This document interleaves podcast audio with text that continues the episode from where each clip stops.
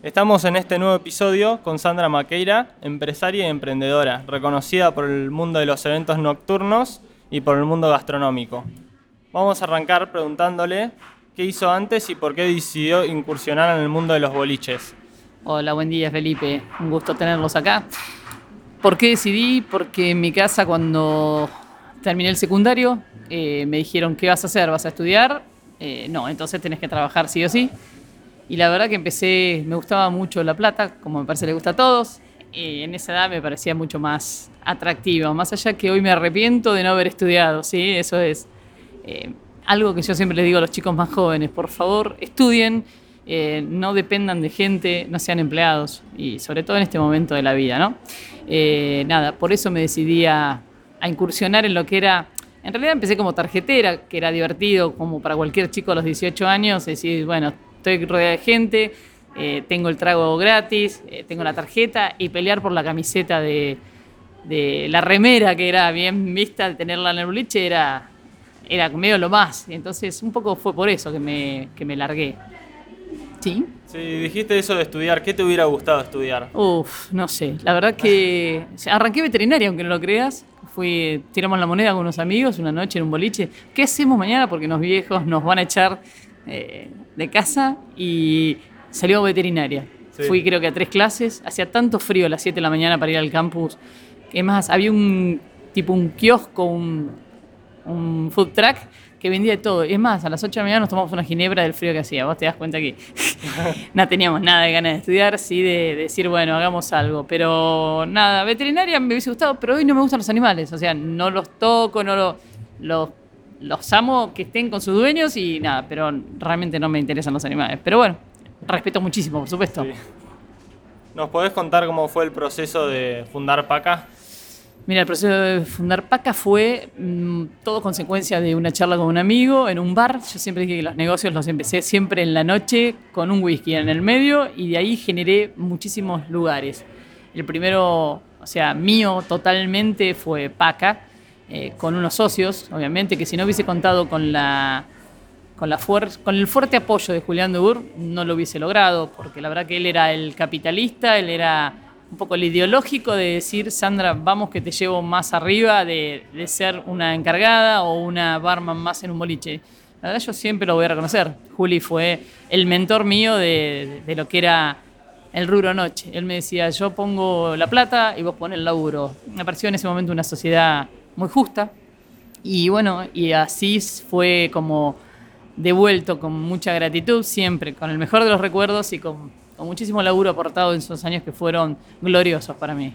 Gloriosos, de todo tipo de sentido, desde el dinero hasta cultivar amigos y nada, y hacer un montón de, de buena onda con la gente. Esa fue un poco la experiencia PACA, la mejor, para mí la sí. mejor. ¿Y cómo eligieron dónde iban a hacer PACA? Y mirá, vos sabés que Julián, una noche cuando estábamos, me acuerdo, en Liverpool, que hoy ya no está, estábamos tomando un whisky y me dijo, tengo una casa para mostrarte. Y me llevó al otro día y automáticamente conecté con el lugar porque cuando nosotros lo agarramos estaba realmente detonado, pero tenía una estructura tan linda, un, los pisos de roble, de cedro viejos, ¿viste? Cuando decís, la pinotea. Eran pisos que teníamos que rescatar, se rescató bastante, otros estaban muy deteriorados, pero bueno, las aberturas, las paredes de ladrillo, era algo que era mágico y la verdad que me encantó. Y nos sentamos en la ventana y le dije cuándo arrancamos. Fue una obra asesorada absolutamente por un amigo, por Javier Trueba, también otro grande que ha pasado por mi vida. Y junto con él fuimos eh, descubriendo cómo hacer una casa vieja reformada, que en ese momento los boliches, por ahí los bares bailables no estaban muy de moda y Paca fue un poco el precursor de esa movida. Eh, antes había estado Casa de Piedra, pero bueno, eran distintos porque uno era más universitario y el otro era más eh, lugareño de la gente de acá, ¿no? Después se fue copando con todo tipo de público y estuvo buenísimo. Pero la verdad que un boliche hecho para gente grande, con la música de los 80 y 90, que era la que en ese momento a nosotros nos transportaba a la edad que teníamos. Teníamos una gran competencia que en ese momento era que ahora, bueno, vamos a hablarlo de la competencia, sí. la gente estaba el loco Vergel con, no me acuerdo cómo se llamaba el boliche, pero él ponía cumbia y a nosotros qué nos pasaba, la gente lo tomaba como un bar a Paca, iba, tomaba algo y a las 2 era el momento de ir a bailar, se iban todos. Hoy está donde era famosamente Antares Viejo de 9 de Julio, o al lado, no recuerdo, estoy vieja ya. Y él ponía música de joda, pachanga, empezaba a salir la cumbia, la, realmente la bailantera divertida, y la gente entonces se divertía ya y hacía la previa con nosotros. Y decíamos, no vamos a ganar plata nunca si seguimos con esta onda de los 80, porque estaba buenísima la música, pero era para ir a tomar algo y escucharla. Cuando decidimos cambiar la música y decir que la gente se quede en nuestro lugar ya que nos elige primero, bueno, y así fue como explotó de un fin de semana para otro, la gente se quedó a bailar, la pasó bien, pero tuvimos que adaptar eh, nuestra situación a lo que quería la gente, no a lo que nosotros queríamos imponer. ¿Se comprende? Entonces, costó, pero se hizo y realmente fueron seis años de paca fantásticos, con muchos eh, errores, con muchos aciertos, pero la verdad que me parece que para mucha gente Tandil Paca marcó un momento lindo de su vida. Sí, también como contás, con solamente cambiar la música ya hiciste un cambio enorme. Fue tremendo. De un día para el otro ya se empezaron a quedar todos. Nada, la gente le gustaba el lugar, se sentía cómodo, estaba todo bien. Lo único que, y nosotros éramos necios, no, vamos a dejar la música de los 80, que, y estaba buenísimo. Pero la gente se quería divertir de otra forma. Y la cumbia estaba en pleno auge, entonces es como que le faltaba eso. Y cuando encontraron ese condimento extra, bueno, fue fantástico y la verdad que fue el inicio de un PACA absolutamente distinto. Y después de PACA siguieron con Macoco. Mira, eh, teníamos PACA y yo siempre, esta es la anécdota que te voy a contar. Un día lo veo a Fernando Vergel, colega en ese momento, hoy somos amigos y estaba mirando con el dueño del edificio donde hoy, de donde fue en un momento eh, Macoco, Alem, ¿sí? Eh, que hoy está Brothers y lo veo con el, dueño del lugar, pasando en el auto y digo, este nos va a poner un boliche al lado. Y era un tipo muy capaz, lo es todavía. Eh, y dije, nos va a generar una competencia muy cortita y, la verdad que era muy peligroso porque era un buen comerciante de la noche. Y nada, le charlo con mis amigos, fuimos a ver al dueño y se lo alquilamos al toque para tapar ese agujero de una posible competencia. Capaz que quiere poner una pista de auto, no sé, pero ante la duda, ante la duda el que pega primero pega mejor. Lo alquilamos, se quería morir. Eh, y nada, pusimos Macocos, que fue otro éxito increíble para lo que fue nuestro, ¿sí? para la sociedad. Y obviamente que contamos con el apoyo absoluto de un encargado que fue un lujo tenerlo, que hoy es mi socio y bueno, fue David Marcasó, que fue un generador de noches y lo sigue siendo hoy como empresario, no como, como gente de la noche. Y fue un esplendor. Estudiantes, cola, se juntaba la cola de Paca por San Martín y Alén y la de Macoco eh, en la estación de servicio. Y nosotros que por ahí nos mirábamos por alguna cámara o, entrábamos al boliche, era, era un sueño dorado, es decir, tener dos boliches y los dos explotados. De hecho, a veces eh, cerrábamos un poco la puerta porque era tanta la gente que iba que decíamos, total, con el rebote se van a uno de los otros. Y era un poco así. La gente más grande, la que se quedaba más vaga, que se cansaba de paca, por ahí decía, bueno, voy a buscar alguna chica más joven o un chico más joven y terminaba en Macoco. Fue muy divertido Macoco y con un grupo humano genial, genial. Contame. Sí, después con Macoco tuvieron problemas con los vecinos. Macoco tuvimos problemas con la familia Pérez Roland, con Raúl específicamente y la señora, que bueno, seguramente no podían dormir. Estoy totalmente de acuerdo y no. Nunca fue nuestra intención no hacerlo ni a ellos ni a nadie, porque todos los vecinos. Eh, nada, sobre Alén teníamos una señora que ella sí le repercutía lo que era Paca específicamente bueno, eran charlas interminables, pedir disculpas, agachar la cabeza, sabiendo que éramos eh, los culpables de esa situación. Pero bueno, estábamos en un boliche habilitado como correspondía, se hacían las cosas bien, porque realmente se nos hizo muy difícil habilitar los boliches porque te pedían de todo y estaba muy bien. Y hoy también está muy bien. Eh, y nada, ¿qué hicimos? Nada, la peleamos, abogado, recurso de amparo, y un día ganó el señor eh, la familia está. Y bueno, eh, explotado, ¿eh? Y teníamos eh, toda la gente, irnos de una semana para otra, porque fue, nos llegó la clausura definitiva, fue tremendo emocionalmente y bueno, nada, Julián Dubur, nuestro bendito socio capitalista, dijo, tengo el supermercado donde hoy es Antares, que fue el segundo Macoco, que fue más grande, fue muy exitoso también, eh, donde se generaron muchísimas cosas, desde bandas, desfiles, eh, otra pista, un patio, la verdad que con una estructura mucho más grande nos fuimos a algo realmente muy lindo para, para la sociedad de Tandil. Y bueno, y así fuimos haciendo la mutación de un macoco al otro. Estuvimos en obras donde la gente con mucha expectativa esperaba, porque no es que se cerró un lugar para decir, bueno, eh, se fundió, abrimos otro. No, no. Cerramos un lugar lleno a, tope y la gente no entendía nada. tuvimos que salir a explicar. Estuvimos en obra y bueno, y se logró Macoco. La verdad que una experiencia fantástica en mi vida. Sí, un tema también, porque un día para el otro ya no pueden abrir más, ya tienen que buscar la forma, la vuelta. Hubo, hubo un proceso, por supuesto, de clausuras, de infracciones, nada. Hasta que un día, bueno, tanto ida y venida eh, a nivel justicia, el señor este, eh, no, no, lo digo en forma personal, lo entiendo totalmente, pero es como decir, bueno, vivo en el medio del centro y no quiero que haya ruidos de motos. Bueno, nada, no es que la gente tenga la culpa de vivir en el centro, por supuesto que no. Pero vos sabés que en las ciudades eh, siempre hay eh, espacios donde se generan otro tipo de ruidos.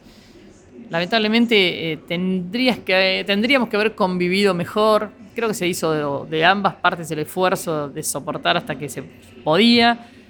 Fuimos molestos, seguramente. Nadie lo va a discutir y las disculpas pertinentes. Ya es tarde, ya gracias a Dios no estoy más en la noche de ese tipo de noche, de boliche.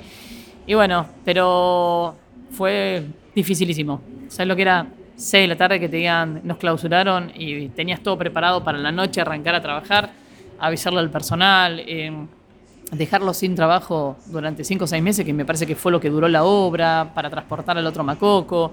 Fue muy, eh, fue muy estresante, la verdad que la pasamos mal. Pero bueno, Después el resultado fue positivo, ¿no? Por supuesto. También varios años de, un buen boliche con buenas historias. ¿Cómo elegís la gente con la que trabajas? Mirá, hoy en el rubro que me toca eh, ser un poco la cabeza, estoy tratando de trabajarme, de tratar, tratando de elegir con un poco la intuición, ¿sí? Eh, y siempre apelo a que la gente, todos tendríamos que tener un sentido común para lo que hagas. Es cierto, hoy el sentido común está careciendo en la gente. Eh, hay cosas tan simples para, para poder saber si uno es bueno o no en lo que está haciendo, como para poder dar un buen servicio. Hoy elijo un poco, ya te digo, a, forma de energía que me transmita la persona que viene con un currículum, que son muchísimos, es muchísima la gente que está pidiendo laburo. El tema es que la mayoría sin experiencia. Y a veces, y esto que se tome muy bien y con, mucha, con mucho respeto, cuando me plantean no tengo, no tengo experiencia, perfecto, también es válido porque tenés 18 años, 19, pero las actitudes son todo. Ya que no tenés experiencia, tu actitud me tiene que convencer de que vos vas a ser un buen parte de mi equipo. Y a veces vienen, nada, les pones doble turno, vas a ganar esto, no, no quiero trabajar tanto. Entonces es como decís, tu necesidad a veces es, es cortita. Entonces ya entras como cansado a jugar un partido donde yo te necesito los 90 minutos a full, ¿entendés? Si yo te cambio es porque necesito yo el cambio, pero no vos. A mí me tenés que convencer de que lo que estás haciendo lo querés hacer con el mismo amor que harías cualquier cosa.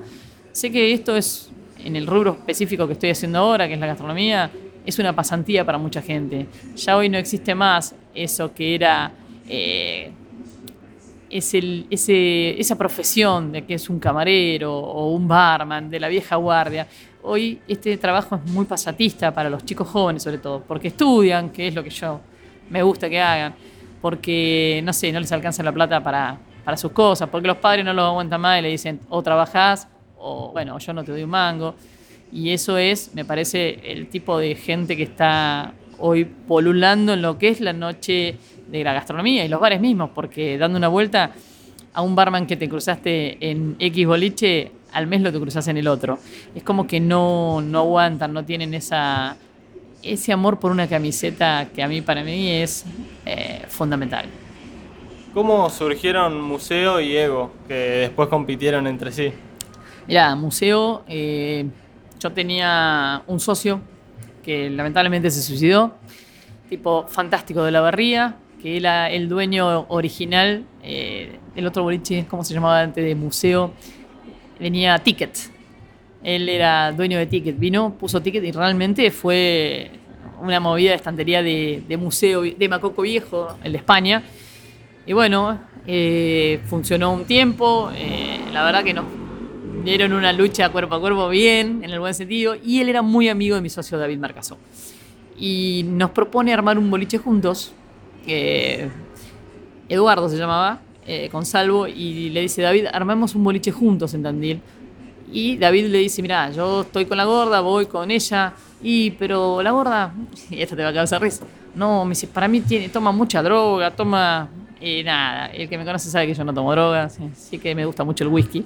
Eh, y entonces, así nos conocimos con Eduardo, que después realmente, eh, tipo genial, eh, nos propone hacer porque él tenía el espacio. Y ahí generamos museo. Generamos museo que también nos dio, nos abrimos de Macoco. Yo me abro de Macoco, yo como dueña de Macoco me abro y dejo lo que se había cosechado de mi parte, por lo menos la dejo a los socios que seguían trabajándolo, que hoy de hecho son los dueños de Antares, eh, o parte. Y David, que era el encargado de Macoco, se viene conmigo como socio y armamos museo, con otro socio más. Y eh, Eduardo, bueno, fue también fantástico museo. Se desocupa el salón de enfrente. ¿Qué hacemos? bueno, rearmemos algo ahí. Tenemos a la gente más grande o más chica, no me recuerdo en ese momento. Armemos un boliche enfrente para los chicos que rebotábamos porque eran menores. Vamos a hacer algo con los de 18 a 20 en ego y los de 20 para arriba en museo. Que eso también es otra de las historias que acá no podés hacer un boliche donde digas, bueno, esto es para gente grande, esto para... No, porque realmente la gente grande sale muy poco vos tenés papá de esta generación y seguramente tus viejos no se van a bailar nunca.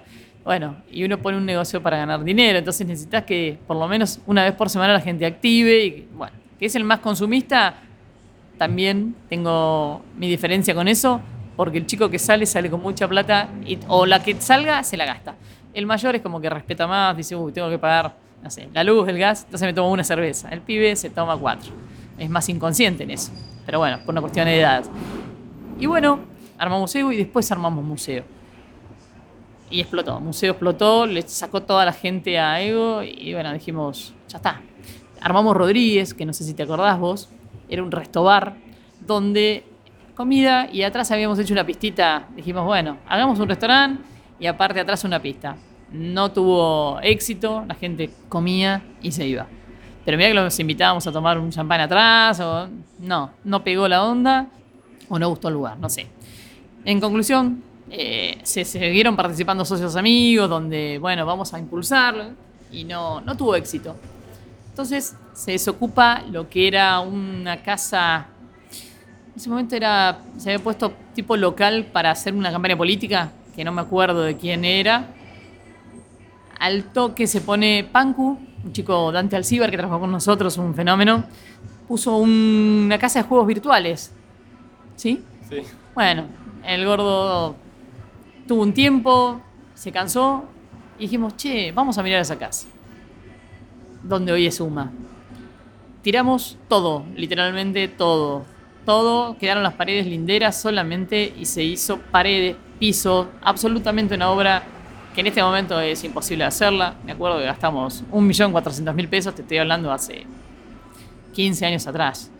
Eh, era mucha plata, ¿sí? Para nosotros era mucha. Y bueno, fue el primer boliche que hicimos y lo pagamos absolutamente entero antes de trabajarlo. Dijimos, abrimos, a la semana aquí estamos retirando plata todos, o sea, dividiendo lo que quedó. Nada, fue 200 personas, que para nosotros una inauguración era nada, había sido un fracaso. Bueno, vamos a ver la semana que viene, la gente lo va a empezar a conocer. Claro, eh, realmente no nos dimos cuenta que hicimos una estructura que a la gente en Tandil le gusta entrar y que no lo estés mirando. Es como que necesita más recovecos o una entrada más disimulada. Sobre todo a la gente grande que entra. Bueno, y no pegó la onda. Mirá que tenía un salón fumadores en ese momento, cerrado con, con vidrios que vos podías ver la pista. O sea, estructuralmente muy lindo, pero tampoco le pegó a la, a la gente. Bueno, eso es un poco, decís, todos mis ahorros los gasté en este lugar y no, no fue un éxito como que queríamos y como habíamos apostado.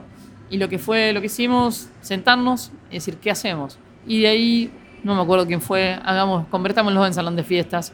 Y bueno, y gracias a Dios fue un éxito y la verdad que tenemos un muy buen eh, mercado donde explotamos y donde, bueno, tendremos que ponernos a tono con todas las fiestas que adeudamos a nivel realización. Y bueno, eh, fue un año tremendo para todos, es más de lo mismo, pero UMA está para cerrado hace un año y pico y la verdad que necesitamos generarlo ya de nuevo porque seguimos pagando alquileres y demás. Así que estamos tratando de que vamos a ver si en abril podemos relanzar lo que es la parte de fiestas, eventos, que en realidad se pueden hacer. El tema es que no nos dejan bailar. Y es como ir a un velorio y que el muerto no esté, algo así. Una fiesta necesita diversión, distracción y bueno, y eso es lo que pretendemos hacer. Sí, porque antes también, o sea, por ahí te adaptás a lo que quiere la gente, pero acá no, no tenés ni la posibilidad de ver, abrir, entonces... Acá no hay, o sea, tenemos la posibilidad de, de, hacerlo, pero cuando vos le decís, bueno, pero no podemos bailar, todos comen en una mesita, eh, feliz cumpleaños, listo, brindamos, y eso es la, el acotado sistema de fiesta que tenemos hoy. Y realmente si es un cumpleaños de 15, vos sabés que los chicos quieren bailar. Los grandes, porque una vez que vas a una fiesta, querés divertirte. Y bueno, y no podemos. Pero estamos, estamos con, con todas las ganas de pelear que esta situación se pueda eh, destrabar y obviamente con el respeto, con los protocolos, con lo que se debe hacer, más allá de que yo creo que esta enfermedad nos va a tocar a todos de alguna forma, eh, fundamentalmente psicológica me parece que nos afectó a todos, la gente está muy agresiva, muy mal y nada, yo se lo debo un poco a todo esto, porque la verdad que fue un año de mucha crisis. Eh, esperemos que se resuelva lo antes posible. ¿sí? ¿Y cómo fue cuando te incorporaste al mundo gastronómico? Mirá, nosotros, yo hace muchos años eh, teníamos PACA con mucho éxito, eh, con mi socio David Marcasó y Marcos Ginestel. Un día vimos el restaurante del Club Hípico, que estaba dejado en ese momento por la concesión vieja, que era Titín Barbini. Siempre íbamos a comer y nos gustaba mucho el lugar. Y íbamos también con Javier Trueba y decía, chicos, tienen que agarrar este lugar. Bueno, también. Y vos sabés que no teníamos un banco en ese momento, más allá que teníamos mucho éxito en Paca, pero todos vivíamos un poco de eso. Entonces, con David vamos al banco el HBC y hoy nos abrimos una cuenta a mi nombre, que no tenía, no figuraba en ningún lado, me dieron 10 cheques. Eh, la anécdota es 10 cheques y nosotros por socio poníamos a valor de hoy, ponele 3 mil pesos por semana cada uno y empezamos la obra con eso. Con la chequera de 10 cheques, con el aporte de cada socio por semana y fuimos haciendo la relación, compramos cuadros que salían una fortuna porque Javier era un caprichoso del buen gusto, siempre siempre lo, voy a recordar así, pero nos hizo poner un restaurante que para mí en esa época fue un adelanto. Eh, siempre el ser transgresor en Tandil y poner algo que va a llegar a su tiempo, pero era como no te invitaba a entrar porque tenía una hace una imagen de ser muy caro porque tenía cuadros, un piano, los mozos de, demonio, eh, todo era la estructura era tan linda que solamente iban los que iban habitué del club, arípico, clásico, y el turista que disfrutaba mucho de esa, de esa estructura. Y me parece que la gente se quedó con ese concepto de que no, mira cómo está puesto, te deben eh, cobrar muchísimo. Y no, teníamos los mismos precios que el clásico de Alberberazo, el Trébol, nada. Y lamentablemente nos adelantamos en lo que es estructura para decirle a la gente te vamos a dar un restaurante como nos merecemos en Dandil indudablemente no hicimos las cosas como la gente quería. Por eso hay que escuchar a la gente. Eh, yo creo que la gente quiere comer caviar, pero quiere pagar por milanesa, literalmente, y, no es así. Entonces, la verdad que hoy con Cantina estamos haciendo una, una revalorización de lo que es la comida y nada, y tratar de ofrecer en este lugar más chico, más humilde, eh, con respecto a la estructura, algo que la gente le guste comer y, y que haya de todo. Esa es la idea. Sí, hablando de este lugar de Cantina Pin, ¿cómo fue el proceso de...? Mira, Cantina estábamos con- también con mis socios almorzando un día y me llama el ex dueño y me dice, Sandra, vendo almacén serrano, creo que se llama algo así, o almacén de sabores. Y bueno, y estábamos, la verdad, con un vino al mediodía, todos juntos. Y bueno, vamos a comprarlo.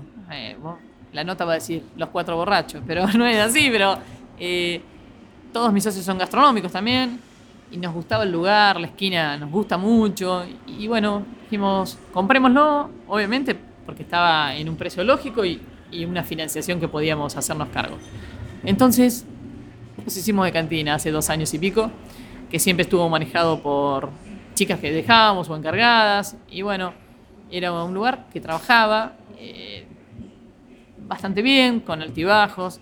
No tenía una identidad, no sabíamos, no sabía la gente si era pizza, si era pasta, si era cornalito. Pero bueno, a partir de la pandemia en junio, que yo estuve cerrada desde UMA, eh, tenía que generar un ingreso para mi vida y para mi familia, entonces le planteo a mis socios, vamos, me voy a hacer cargo yo de cantina. Bueno, entonces de esa forma sigue siendo mío, por supuesto. Estoy a cargo de esto con mi mujer, que estamos todo el día acá adentro. Eh, Vos viste, recién estamos de cargando una heladera hasta atendiendo un proveedor o atendiendo a la gente. Lo hacemos con muchas ganas, con mucho amor. Y revertimos un poco la situación esta de, eh, de la situación de que la gente lo venga a conocer, que tenga un concepto de que es solamente pizzería. No, tenemos una carta súper amplia, así que nada, se van sorprendidos con por ahí mucho con la atención. Yo hago mucho hincapié en, en la amabilidad hacia la gente, porque me parece que con una sonrisa y una chate, aguantame cinco minutos y una buena predisposición, siempre se salva cualquier situación desde la gastronomía o en la vida misma, ¿no? Así fue. Sí, es clave la atención, porque también si no tenés una buena atención, por más rico que sea, no, no te dan ganas ya Por de supuesto, volver. por supuesto que son todas puntitos que van haciendo a que el servicio salga Sí. óptimo. Pero bueno, si a lo que me refería un poco yo con, eh, bueno, la atención, nada, es a un retraso de una mesa, saber salvar con un discúlpame o, no sé, el bien puesto, te traigo una empanada porque se atrasó la mesa.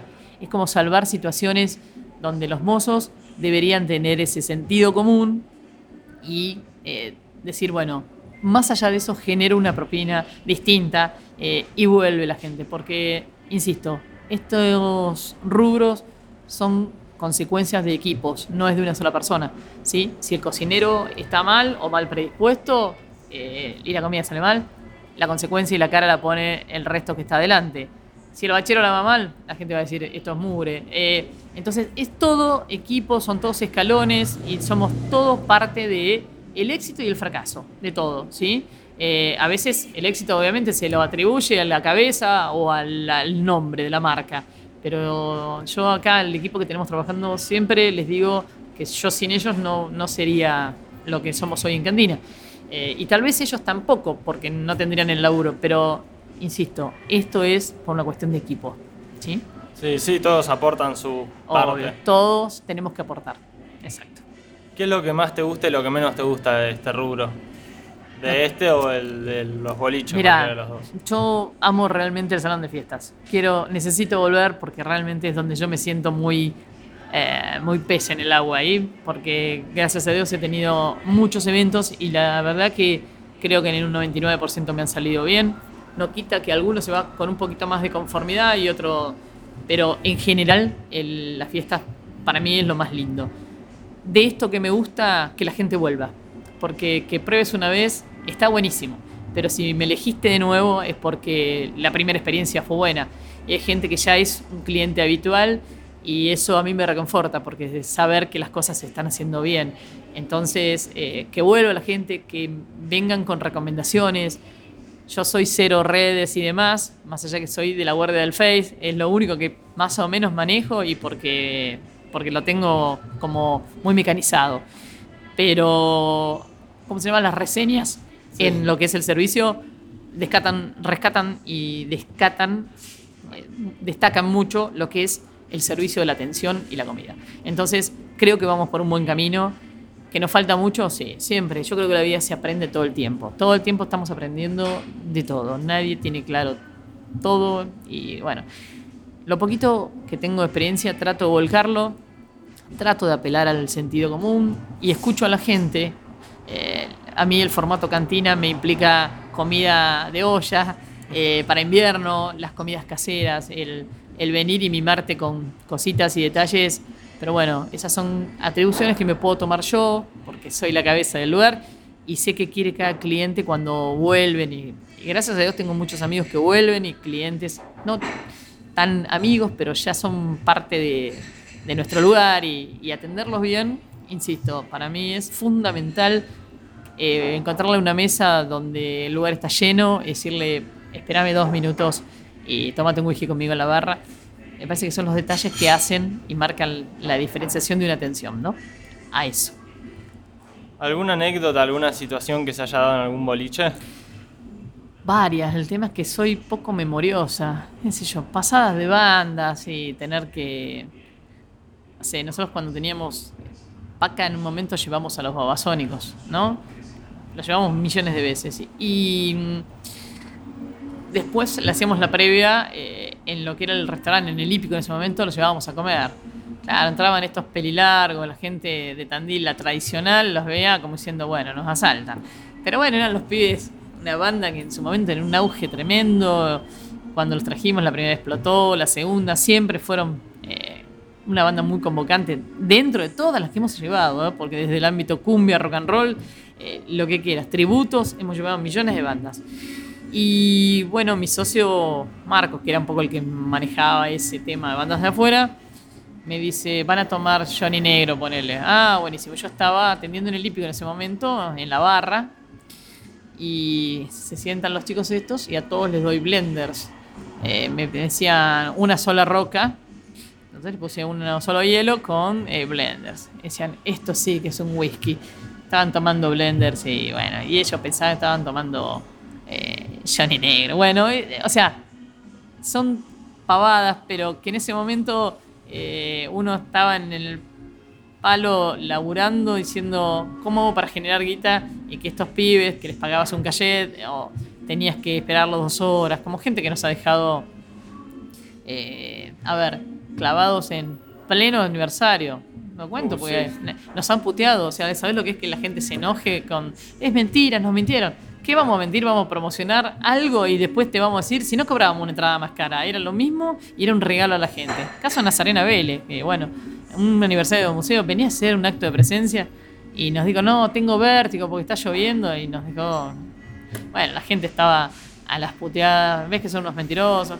¿Qué te pasa? Sí, encima te responsabilizan No, te responsabilizan a vos, ¿me entendés? No es que les vendías una entrada, insisto, de 5 lucas para ver a de Vélez y, y después no venía, le cobraba y te quedabas con la plata. No, teníamos que hacer regalos en el medio de la noche para medio sustituir lo que nos habían eh, fallado a nosotros y la gente pensaba, se iba a enojar con nosotros.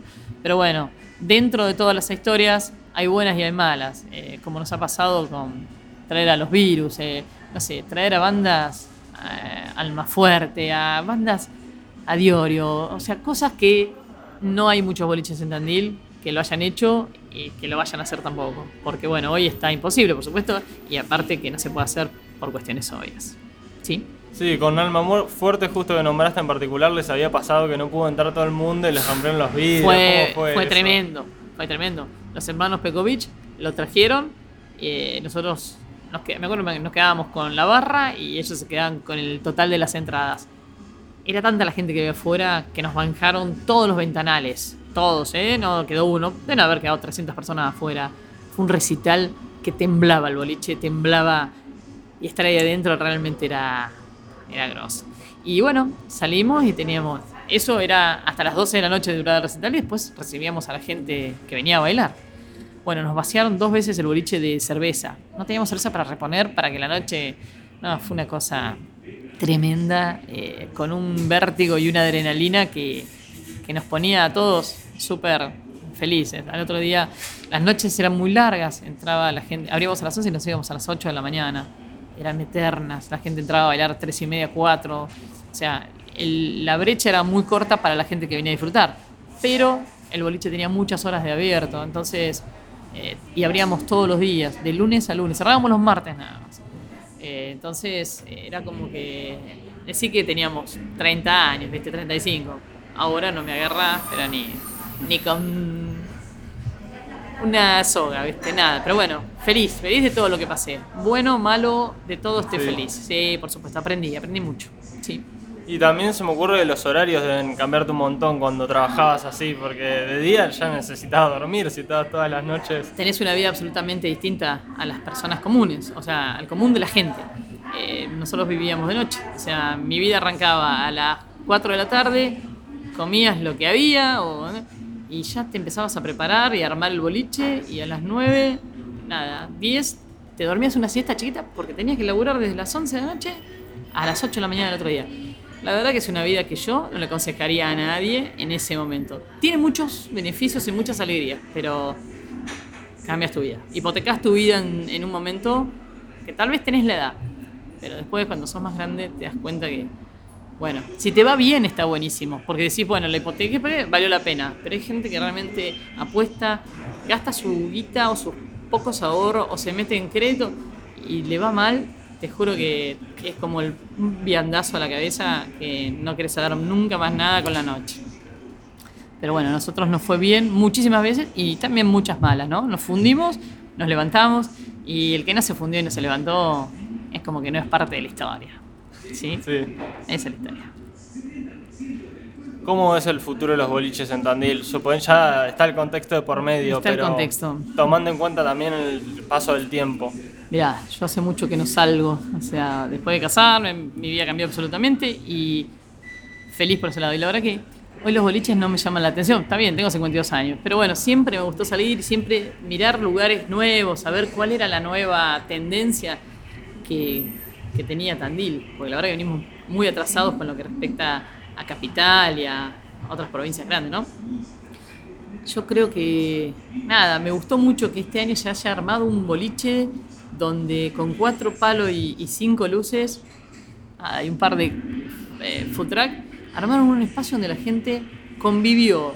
Gente grande, nietos, abuelos, chicos jóvenes. Obviamente que cada uno respeta medio el horario, porque la gente más grande que va a comer un choripán de parado, vos lo pensabas en Tandil, que tu abuela, ponele, o tu abuelo, fueran a comer un, un lomito un lugar donde una silla de madera hecha con un pallet fuera lo, lo nuevo, lo, contemporáneo, lo, no, no te lo imaginabas, por lo menos nosotros, de la década más vieja. Sin embargo, la gente se fue adaptando. Eh, me gusta un lugar como el Mercadillo.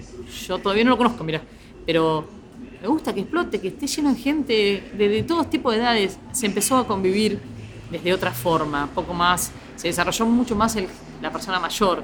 Me parece que activó más se animó más.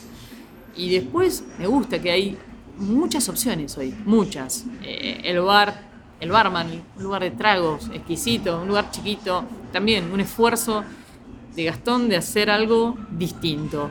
Me parece que el resultado está y está bueno. El tema es, viene el invierno. A veces dejamos de pensar eso, porque nuestra temporada de verano es muy corta. Y recién este año tuvimos un mes y medio, dos, buenos con respecto al turismo. Me parece que a todos nos pasó eso. Los chicos jóvenes, porque están en Tandil? Porque todavía no se pueden ir a estudiar. Vamos a ver después de Semana Santa, a ver qué pasa. Ojalá sigamos teniendo, aunque sea eh, esa reunión de la gente del local que siga apoyando a la gastronomía, a los bares. Me parece que está bueno y necesitamos socialmente vincularnos, porque la cabeza se caga y cuando se caga la Sí. cabeza pasan cosas malas. Entonces, eh, está bueno que esto se interactúe permanentemente. Socialmente lo necesitamos. ¿Sí? Sí, pasa eso en Buenos Aires, se veía un montón, la gente grande que por ahí tenía miedo, pero en realidad también la cabeza te juega en contra, estar encerrado, no salir, no Hay gente, socializar. totalmente. Hay gente, eh, yo siempre digo, bueno, si me muero de COVID, está, pero yo no me quiero morir psicológicamente. Mi cabeza no se puede morir, ¿sí? El cuerpo es algo que, un frasquito que vamos transportando cada uno. Pero estar muertos eh, en vida con la cabeza eh, me parece que es tremendo, tremendo. Contraproducente totalmente. Sí, la tristeza de la gente. Sé, los chicos no ver a sus abuelos. eh, a sus seres queridos, o sea, ver a tus viejos. Hay gente que pasó un año sin sus viejos y me parece que esa tristeza es la que nos liquida el alma y, y el corazón, ¿no? Y, y, hoy somos humanos tan, eh, tan simples que necesitamos eh, estar más fuertes, porque si no, insisto, nos cagamos la vida. Y esto hay que aprender, hay que aprender. Cuidarnos, obvio, sí, perfecto. Pero... Pero vivir. Vivir, exacto. Porque mañana eh, hay gente que, nada, está bien, yo esto es medio político y, no voy a entrar en esa variante porque no, no me interesa, pero a veces eh, hay que pensar un poquito más en, con la cabeza y no con... o con el corazón en realidad, no con la cabeza. Porque si pensamos todo tanto no hacemos nada. Nos cuidamos, vamos a cuidarnos. Hay gente que dice, es la primera salida que hago desde que arrancó la pandemia. Y los ves y yo los veo tristes. Los veo con esa mirada triste y, a la vez feliz de decir, bueno, hay gente que me dice, te tenés que sentir contenta, vine a tu lugar después de un año. Y vos decís, bueno, ojalá lo disfrutes y te vayas feliz. Pero ese mensaje que me están dando es la primera vez que salgo, la verdad que me, me duele. no, me, duele, me duele. Me duele porque digo, uff, un año que perdimos de nuestras vidas. La gente más grande es un año larguísimo. Para vos que sos mucho más joven, va a ser un año anecdótico dentro de un par de años. Para nosotros que estamos en el medio, es como que te hace temblar, te hace pensar eh, ah, qué estoy haciendo o qué quiero hacer. ¿Sí? Sí. ¿Algo más que quieras contar? Eh. No, no, que quiera contar nada. Estoy, la verdad que me encanta que conozco a tu madre, a tu viejo, a tu familia, gente fantástica. Eh, no, te agradezco que me hayas convocado para hacer este, este tipo de nota, que me gusta, si te gusta y lo haces con amor, te va a ir bárbaro. Y nada, ponele garra y de todo escuchar llévate la parte más linda. Sí. Eh, lo oscuro, vos sabrás qué poner y qué no poner. Pero ojalá se vuelva, se haga un buen ida y vuelta con tus entrevistados porque está bueno, hace sentir cómoda a la gente, así que eso es destacable. Gracias, Felipe. Gracias por haberte sumado. Nada, gracias a vos. Nos vemos en el próximo episodio.